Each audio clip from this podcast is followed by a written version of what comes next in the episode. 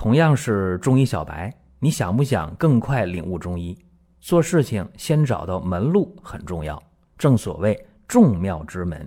下面我抛砖引玉，为大家开启中医入门。今天呢，和大家讲讲消食化积的焦山仙，跟大家讲讲祛泪药大有来头。天儿是越来越热啊，很多人说这个天儿热了。大家有一些寒凉性的疾病想解决一下，比方说有人这个胃呀，吃点凉的喝点凉的不行，胃疼、拉稀、腹泻；还有的人呢，一到天冷了咳嗽、感冒，有人有咽炎啊，有人有老慢支、哮喘。其实这些病啊，都可以借着伏天里的阳热之气，可以很好的去化解。这叫什么呢？借天时。所以说，大家可以在伏天里边啊用上三伏贴啊，效果特别好。这个呢，大家可以到光明远官方旗舰店去看一下啊，特别便宜，也免去了到医院的麻烦。这是先说这么一个事儿，然后呢，讲今天这个祛类药啊。一说这个祛类药，大家说怎么写？这个字怎么写？中医的字很奇怪啊。大家很多都不认识或者不会写，经常给大家说焦三仙、焦神曲、焦麦芽、焦山楂，这个可不是说是一个药啊，不是，不是一味药，一开焦三仙各十颗，各十五颗，就是这三样啊，焦神曲、焦麦芽、焦山楂，各多少颗，明白了吧？这是非常消食的。这里边啊，有人去药店啊去抓药，南北方呢就出现一些差异的问题，跟大家说一下。你比方说啊，很多南方的药铺里边，你去抓这个焦三仙的时候，他可能给你抓来那个那个焦神曲啊，是什么呢？是半夏曲，哎，很可能是这样的，或者给你抓来的是什么呢？是这个。健神曲，那如果在北方呢，问题不大。一般呢，就是给你拿来的这个六神曲，也叫神曲，也叫六曲，这不一样。差哪不一样呢？这个神曲啊，是什么呢？六个成分：鲜辣椒、鲜青蒿、鲜苍耳、赤小豆、杏仁加麦麸或者加面粉，来去做的。这个是北方啊，基本是这样的。那么南方不是，南方呢，往往给你用的是半夏区，或者给你用的是健神区。这个健神区里边那多了去了，少则呢二十几味药，多则呢五六十味药，那个方特别大。所以清代的陈修元呢，对这个健神区啊，或者叫健区，或者叫透区，他有一个一个评价，说什么呢？任意加制。数十味，无非克破之品，大伤元气。所以说吧，这个给大家说用焦神曲，就焦山仙里边那个焦神曲，最好就用那个六神曲，明白吧？这个相对要平和一点儿，因为这里边这个药它简单呐，而且大家要知道平和。平和是最重要的，对吧？因为你本身来讲，脾胃消化不好的时候，才会给你开这个焦山仙，开到这个焦神区，所以它这六个药非常的平和，比什么都强，叫心不肾散，肝不肾壅，温不见燥，所以能够散气调中，能够温中化痰，能够逐水消滞，这个非常好。临床当中饮食不节呀，消化不良啊，食积停滞啊，造成那些。啊，脘腹的满胀啊，呕吐、泄泻呀，等等，消化不良的胃肠道症状，用这个六神曲、神曲、六曲就挺好了。用那个健神曲，这就有点儿咋说呢？就是劲儿太大了，是吧？叫用力过猛。用今天这个网络的流行语，叫用力过猛。但什么时候行呢？你比方说呀，伤食到一定程度了，对吧？或者食积到一定程度了，哎，那你你你用这个啊，或者说是呢时机兼夹着感冒的情况下，用这个透区也叫健神区，这就比较合适了。那么还有一些地区呢，呃，一说这个神区，他会给你拿这个半夏区啊。那半夏区呢，这有讲究，这是用生半夏、法半夏加姜汁、加面粉、加白矾水，然后做个饼，外边用这个呃杵叶包裹，就是构树啊，构树的叶这个这个叶呢，能做这个桑皮纸，能做宣宣纸。啊，是是这么一个一个树，然后呢，能够发酵生霉啊，一风干了就成这个半夏曲。这个半夏曲的好处吧，呃，挺多。它能够燥湿化痰呢，温胃止呕啊，消食积呀，止泄泻，还能止咳啊。一般呢，治这个痰饮夹食就挺好。但是，一般来讲啊。这个药店呢，很少有出售这个东西的，啊，就现在大家得知道，半夏菊不太多，因为它不是那么用起来涉面广，所以市面上更多见到的都是这个六神曲啊，神曲六曲，就跟大家基本上把这几种曲类药啊，简单的说了一下。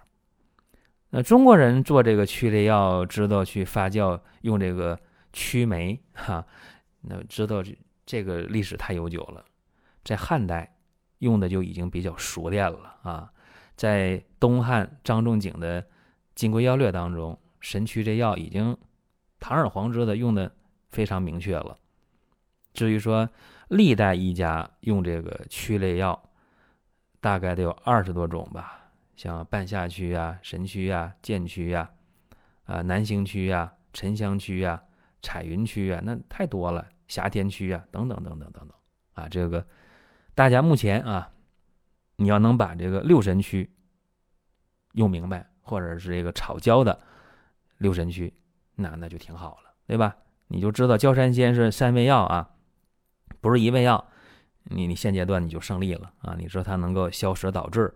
就挺好，那这个曲类的东西啊，说实话，呃，跟酿酒有关系。我小的时候，我家附近有一个酒房啊，酒厂。嗯，那时候小时候淘气呀，干嘛去呢？去他那个发酵池里边啊，到那儿去玩去。多高呢？反正那时候我们掉进去爬不上来，特别深啊，那个一排一排的发酵池。呃，那个味儿啊，那甭提了，是吧？那发酵那个味儿，酒的那个，你说有香味儿吧？你现在会喝酒了，知道？那以前就觉得那味儿挺冲的，但是淘气啊，往里一跳，是吧？啊，那里边正发酵呢，砰，小孩跳进去了，然后 反正也摔不着，不疼，对吧？那里边，嗯，各种的发酵的东西，各种粮食啊，什么大麦呀、小麦、这豌豆啊，那那里边都有，什么这个。呃，米呀、麦子啊，这这都有，什么这个麦皮儿啊、稻壳啊，反正很好玩啊，就知道好玩往里一摔，摔不着，完了爬起来得出来，出不来的话就得搭梯子啊，有人帮忙。就是我小的时候对这个酒曲啊，就就这么认识的啊，知道那是发酵池啊，知道呢会往里放曲啊，去去发酵。那么现在呢，知道了。说中国这个白酒历史啊，蒸馏酒啊，得有两千多年，差不多三千年的历史了。中国人早就知道这个酿酒。前些年啊，网上有一个声音，就是说说啊，中国的这个白酒历史很短暂啊，是这个蒙古人啊，把这个酿酒的蒸馏酒技术啊带过来的，怎么怎么样啊？其实中国人喝白酒真的历史太悠久了。我刚才已经说了嘛。在东汉的时候，中国人用曲类药已经用的很明白了，所以说中国的这个白酒历史差不多有三千年。你先得有酒曲，你才能去酿酒。这个酒曲呢，说白了不就是呃发酵菌、各种微生物嘛？也就是说，你先得有酒曲，然后呢，酒曲跟粮食混合了，然后去发酵啊，通过微生物去分解，对吧？才能出现各种酶类呀。然后各种氨基酸呐，哎，然后呃分解出什么什么这个乙醇呐、酒精啊，啊，包括这各种这个香味物质，然后你一蒸馏是吧，出来酒了。那么最原始的这个酒曲啊，哪来的呢？其实就是古人的这个粮食啊发霉了，或者是长芽了，后来古人才发现，哦，这东西啊，原来还能够做出好喝的辣的东西酒呗。那么现在咱们喝这个大曲呀、小曲呀，啊，各种这个酒。那哪个酒好呢？大曲好呗，对吧？大曲的话，它是蒸馏出酒率比较低的，产量不高啊。但是中国的大部分或者绝大多数的有名气的酒，都用的是大曲的这种呃酿造的工艺啊。大家得知道，纯粮的酒，大麦、小麦、豌豆啊，啊各种粮食啊。什么脊梁叶这这些是吧？都是大曲的工艺。那么小曲就简单了啊，它出酒率高，那都用这个米糠啊、米粉呐，这就比较简单了。黄酒基本就是小曲的工艺。那么还有现在说用这个快曲，那就更简单了。现在，嗯，有快曲这工艺之后吧，就能够出酒率更高了。但是这个酒的香味儿就。呃，不那么好。有人说那能咋的？勾兑呗，是，啊，好多酒现在都是有提味儿的方法 啊，这就就不细讲了。我前两年还去过一个很有名的酒厂，那跟他们聊过这个事儿啊，我也看现场的这个怎么去勾兑这个事情啊，纯粮酒怎么怎么勾兑啊，怎么啊能够保证这个口感啊，这个我也见过。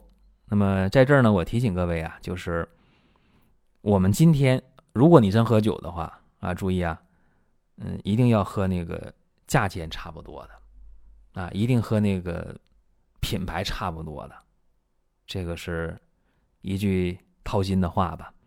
再一个呢，就是我们今天在用这个中药啊，用曲类的中药的时候，一般来讲，我主张大家用焦山仙啊，这里边这个焦神曲啊，千万注意啊。这个它相对来讲比较平和，因为它就几个成分嘛，六个成分没什么大毛病啊。呃，鲜辣椒啊，鲜青蒿，鲜苍耳啊，杏仁啊，赤小豆啊，就就这么几个成分啊。嗯，加上这个面呢，很简单，混合发酵，然后在这锅里炒，炒的是外焦里嫩嘛，外边是黑了，里边还黄呢，是吧？然后喷点水放凉了，这焦参曲，焦参曲它这个，呃，它发酵以后啊，再一炒，它这种。呃，健脾胃、助消化的能力特别好，啊，所以对这个，呃，吃伤食的消化不良、腹胀啊，甚至一些腹泻的情况都很好。这个东西你去药店买的时候一定要较真儿，说这是不是胶神曲啊？别弄出半夏曲来，别弄那个东西啊，那个东西，嗯，不太适合大家。包括那个健神曲，这这也不太适合。就六神曲就很平和了，啊，或者说你。直接到药店把这三样买回来，弄明白了，还有焦麦芽、焦山楂，你就平时你啥药都不用，你拿这三味药，你一样用五克，哎，或者十克，往这杯里一放，你这一天泡水喝，那对于这个对消化啊，对消化特别好，而且呢，嗯，还能补充一些这个维生素啊，一些活性的酶类物质，包括呃，还对大家的这个高胆固醇呐。啊，对大家的这个三高症当中的，呃，高胆固醇、高血压，啊，包括对心脏，都有一定的好处。这就是，呃，今天给大家讲的这么一个小话题，也是等于说，大家在微信上问我问题了啊，问到了去药店买这个焦山仙的事儿，所以跟大家也就念叨念叨。我这段时间呢，会争取在每天上午的十点到十一点。在微信上给大家解答问题，因为时间比较紧，那这抽一个小时，大家呢想问，争取在这个时间问。当然，在音频下方留言呢，包括在公众号，呃，光明远上留言关注都很方便。特别是在公众号里边啊，我们有文章更新，有视频、音频的更新啊，还有漫画，挺好玩啊。这里边呢又能学点东西啊，又能够呃博您一乐啊，这挺好的。注意啊，公众号是光明远，光是阳光的光，明是明天的明，远是永远的远，光明远。好了，各位，咱们本期呢就到这儿，下一期呢接着聊。